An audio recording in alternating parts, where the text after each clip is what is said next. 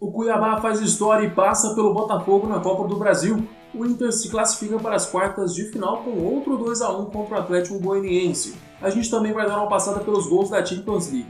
Eu vou te contar sobre tudo isso e muito mais no vídeo de hoje, então não sai daí.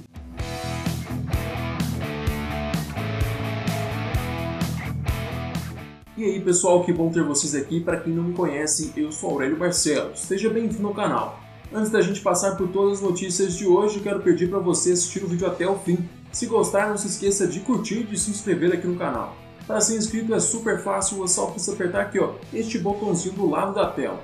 Aí ah, no final do vídeo eu te conto como você pode ficar ainda mais atualizado sobre o mundo da bola. Vamos então para as notícias de hoje. Pela primeira vez na história do Brasil, um time de Mato Grosso se classifica para as quartas de final da competição o clube também é o primeiro time da Série B a avançar das oitavas de final desde 2014. Com a 0 feito no Newton Santos, o Dourado foi para a Arena Pantanal com a vantagem de passar com qualquer empate. Do outro lado, o Botafogo, pressionado no Brasileirão, tentava deixar a má fase para continuar na Copa do Brasil. Depois de um primeiro tempo com muitas dificuldades para criar jogadas ofensivas, o Botafogo precisou apelar para o tudo ou nada. O Glorioso tentava chegar de qualquer forma e, na melhor oportunidade, Pedro Raul explodiu o travessão nos acréscimos, Guilherme também tentou, mas desta vez João Carlos defendeu. O empate, o Cuiabá se junta ao São Paulo nas quartas de final da Copa do Brasil. Já o Botafogo volta suas atenções ao Campeonato Brasileiro, única competição que o Glorioso disputa nesta temporada.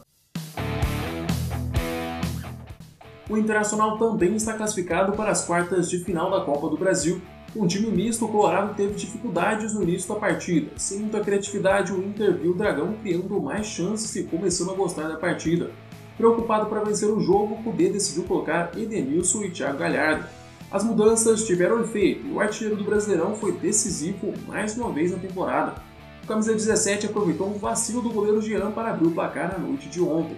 Segundo gol colorado saiu uma batida de fora da área de Rodinei. O lateral direito recebeu um belo passe, limpou para o meio e acertou um lindo chute de esquerda. O Dragão conseguiu diminuir a diferença com Júlio Brandão em um ótimo contra-ataque, mas foi pouco para conseguir avançar de fase.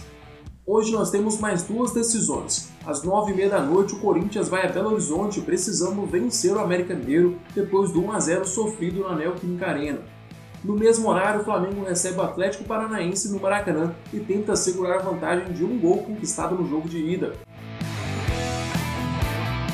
Rodrigo Caio é cortado da seleção brasileira depois de sentir lesão na panturrilha direita. Éder Militão também foi cortado após testar positivo para a Covid-19. Para o lugar da dupla, Tite convocou Felipe do Atlético de Madrid e Diego Carlos. Essa, aliás, é a primeira convocação do zagueiro que atua no Sevilha da Espanha. Os dois se juntam ao elenco da seleção para encarar a Venezuela no dia 13 deste mês e o Uruguai no dia 17. Com os dois cortes de ontem, Tite já teve que substituir quatro jogadores. Além dos zagueiros, Tite trocou Felipe Coutinho, que foi substituído por Lucas Paquetá, e Fabinho, que deu lugar a Alain. Pela Champions League, o Liverpool goleou a Atalanta por 5 a 0.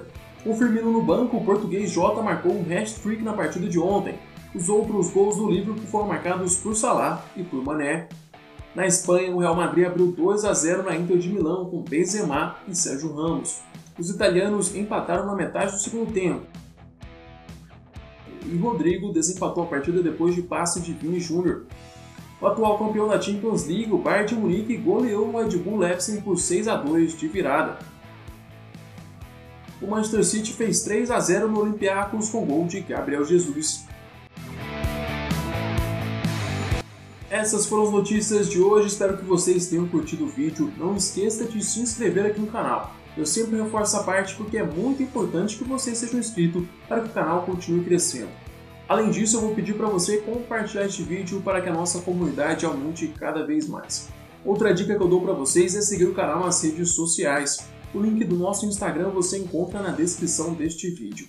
Lá tem muita coisa legal, eu fico por aqui a gente se vê amanhã.